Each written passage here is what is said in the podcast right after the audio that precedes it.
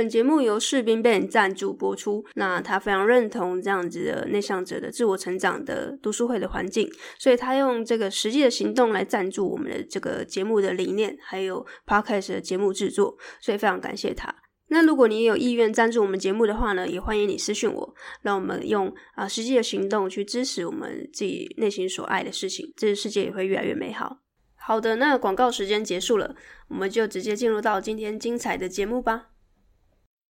欢迎大家回到内向脑没烦恼的 Podcast 节目，我是主持人脑科学的妹。今天要跟大家分享的做不出来的主要原因，是因为我最近不是在接了蛮多的一对一的课前咨询吗？那发现大家有个共通点，是我今天想跟大家分享的。那插播一下，如果你对于这个课前咨询你不确定这是什么东西的话呢，就是可以去到 Podcast 的描述栏去看一些免费的分享会。我准备了大概三十分钟的分享会的这个影片，来跟大家分享我离职之后到现在已经三年多的时间，我是怎么坑坑巴巴走过来的。然后呢，可以存活到现在，中间到底我做了什么事情？下了什么巫术，然后又或者你会想要知道说，我到底实质上我是怎么跨领域一路走过来的？那这次分享会其实比之前，如果你有听我一些内容的话呢，呃，会是相对比较详细的，因为我做一些简报，然后甚至有拉一些时间轴，所以可以更清楚的知道说我每一个时间段做了什么事情。好，那如果你对于这个分享会你还没看过的，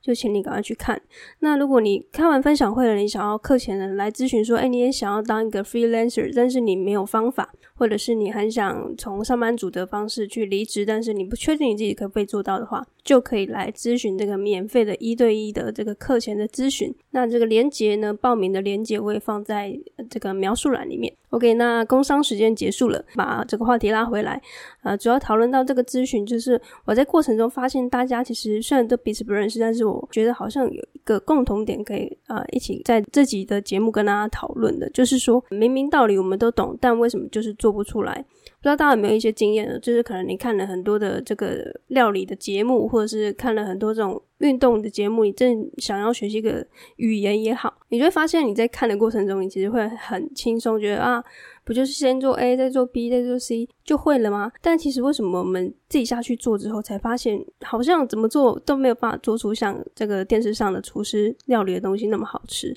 那我想要跟大家在这里直接跟大家破题哈，就不要再卖关子了。就是你做不出来的主要原因，其实就是缺乏了环境。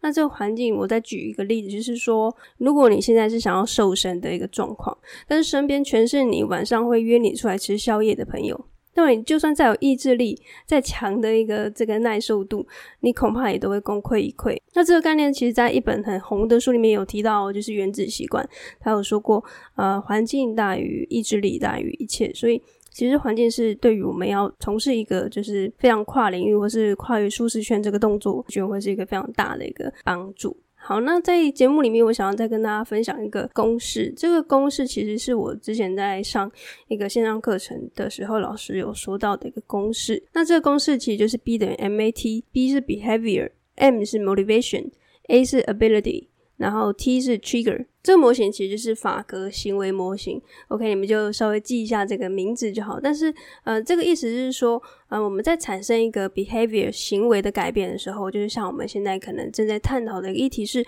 是你要从上班族的身份转换成自由工作者，那么你就必须要具有以下刚刚我念的那三个元素，就是动机、还有能力，还有 trigger。trigger 这边有点难去翻译，因为它直翻的话是讯号，但是总之我这边就是把它翻译成或是解。读成扣下扳机这个动作，所以我等一下就会大概的呃说明一下什么是动机，什么是能力，什么是扣下扳机，然后他们又对于产生这个改变的行为有什么样的帮助？好，那第一个动机就是我发现其实蛮多人他会不清楚为什么自己想要成为一个自由工作者，我觉得这是相对比较危险的，因为呃如果你没有这个非常强烈的动机的时候，你只是因为老板太机车，或是同事你觉得很猪队友。或者你只是单纯的不喜欢职场的尔虞我诈，其实老实说，我一路从上班族创业到成为现在一个 freelancer 的一个角度，其实不得不说，通常真正会离职的人啊，反而不是常常把离职挂在嘴边的人。因为如果真的感到非常痛苦的话，其实你通常就会采取行动了，你不会一直在嘴边喊着啊，好想离职，好想离职，但是呢，没有采取任何的行动。我不晓得大家有没有发现这个状况。所以其实我一直想要强调是，上班族其实是很幸福的。基本上，如果你表现得稳稳的，通常你的薪水或者是你的待遇不会受到太大的波动。那当然，有人会把它解读成一件蛮不错的事情，就很像有人为什么会想要考公职，就是因为它相对是稳定的嘛。所以这也是为什么大家大部分会跳不太开，就是上班族的生活。答案很简单，因为你没那么需要。但是其实我也听过一个朋友的例外，例如他的职场其实待遇很好，然后其实主管同事也都很喜欢他，那他也非常喜欢这个职场的一个气氛，但是他最后呢，还是决定自己创业了。那是为什么呢？是因为啊，他有一天回家的时候，他发现他的爸妈白发苍苍，好像随着他出去这么久，这个时间的转移之后，意识到他爸妈已经老了，需要他的照顾，所以他想要趁年轻的时候多陪陪他们。所以这个动机不一定是要用很痛苦的一个这个角度为出发，但是你必须终究要知道你为什么要离开，因为如果你没有非常强烈的知道你的动机是什么的话，你很有可能就。离开一下下，然后就会再回去，总有一天会再回去。但是也没有说怎么样，就是硬性规定说你出去就不能再回来，只是说你的这个失败率可能会比较高一点，在你还没有想清楚这个动机的前提之下。好，那第二个我刚才说能力，嗯，能力也是蛮多人会踩到的一个误区哦，就是光有动机其实还不够，因为你没有任何的这个 freelancer 能力，可能也是白搭。所以从头到尾，我不会很无脑的告诉你说。Freelancer 就是很棒啊，很好啊，你快点离职吧，因为这样比较爽。其实我从头到尾不鼓励这样啊，因为我当然知道，我可以一直告诉你说，成为 Freelancer 很好，可以到处旅游什么什么之类的。但是如果我一直用这个卖点去吸引大家进来的话呢，我就是会吸引到只想玩乐，但是不想付出任何的这个劳力啊，或者是付出一些呃产生价值内容的这些创作者。那么我宁可，嗯，就是收不到学生，但是会更希望大家会有一个更好的认知。所以，如果你没有盘点手边是否有具备相对应的能力的话呢，裸辞就很有可能是你另一个痛苦的开始。所以这时候你可能就会问：那到底 freelancer 需要具备什么样的能力才够？我自己的答案啊，就就我自己个人而言。我觉得自律是必备的条件。这里的自律，并不是说你清晨五点、早上五点就要开始慢跑、冥想、做瑜伽。我觉得不一定是这样。当然，你要做到是很好的，而是我认为的自律是你可以对你自己想做的事情具有一定的责任心。没有人在你背后一直叨念你，或者是一直就是催促你，你也会主动去做。你甚至会因为这样而感到很兴奋。我觉得这样就是一个自律的表现。那另外，我在呃这个免费分享会还提到了另外两种能力，我觉得也是 freelancer 应该要具备的能力。第一个就是你口头简报的能力。我的简报能力不是制作简报的能力哦，嗯，我觉得制作简报可能还不够，就是你可能要去练习表达这个能力。然后第二个是你谈判的能力。那这两个能力其实还可以再延伸出逻辑思辨的能力。那这边就不先展开讨论，因为再展开的话就太多了。所以如果你有兴趣的话，就可以到这个分享会去看看。那分享会的连接，其实如果你要看影片版的，就是在 Podcast 的描述栏。但是如果你还是比较喜欢用听的话，就在前面的大概前两集就可以听到 podcast 的版本。OK，那进到第三个，我刚才说 trigger 这个东西就有点像扣下扳机。简单来说，它就是一个行动力，而且这个关键我觉得是最容易被大家忽略的，而且我觉得是说内向者很可能会踩到的误区。也有一些人很容易踩到，是你特别聪明的人，就是我说的聪明，是你学历很好，或者是其实你的理解力或者是你的各种能力比别人都好的这种人，越容易踩到这个。误区，我觉得有点像是聪明反被聪明误的那种感觉。好，那我拿这个旅行的例子来跟大家讲，可能大家会更有感觉。我想要让大家猜猜看，你觉得谁会是旅行最多国家的人？你觉得会是英文最好的那群人吗？或是你觉得社经地位最高的那群人？其实以过去的经验来说，我发现啊，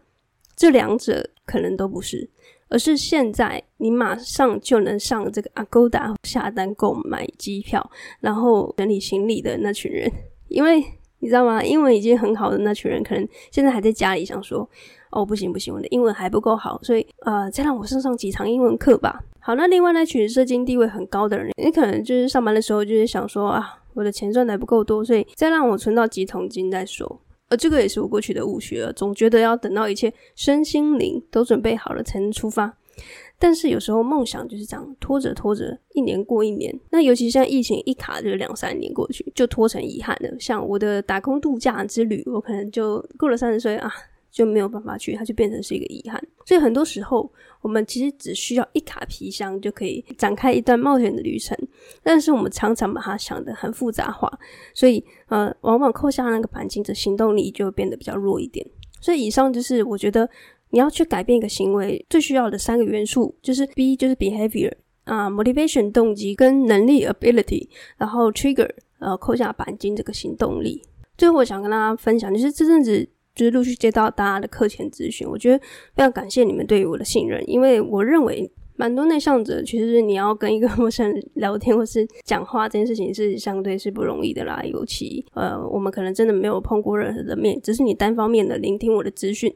然后看我的直播等等的，所以就算是线上咨询，然后你不用开启这个视讯的镜头，对于内向者来说，我都知道说，其实你要做足非常大的一个心理准备，所以我也非常开心，而且也非常庆幸，现在很多内向者已经开始扣下了这个跨越舒适圈的这个扳机。所以听到现在，如果你还是很想成为一个 freelancer，但是一直迟迟无法产生行动的话，希望这集可以给你一些动力，去扣下这个跨越舒适圈的扳机。然后，如果你想要来这个课前咨询的话呢，就欢迎你到 podcast 的连接，也可以找到这个 Google 的表单。然后我简单问你一些问题。然后，毕竟我我也是第一次跟你见面嘛，所以我也可能要在事前先做一点功课。然后，关于你的背景啊。你在做什么职业啊？然后或者是你对于这个 freelancer 你有什么样的问题，都可以再更深入的在这个表单里面跟我讲。然后也非常感谢我看到大家的这个回馈都蛮多的，我觉得内向者的文字能力真的很不错。所以好，那就非常期待在这个课前咨询跟大家见面。好，那我们这集就到这边，谢谢你的收听，我是脑科学的妹，我们就下一集见了，拜拜。我是脑科学的面。哈哈哈哈。脑科学的面。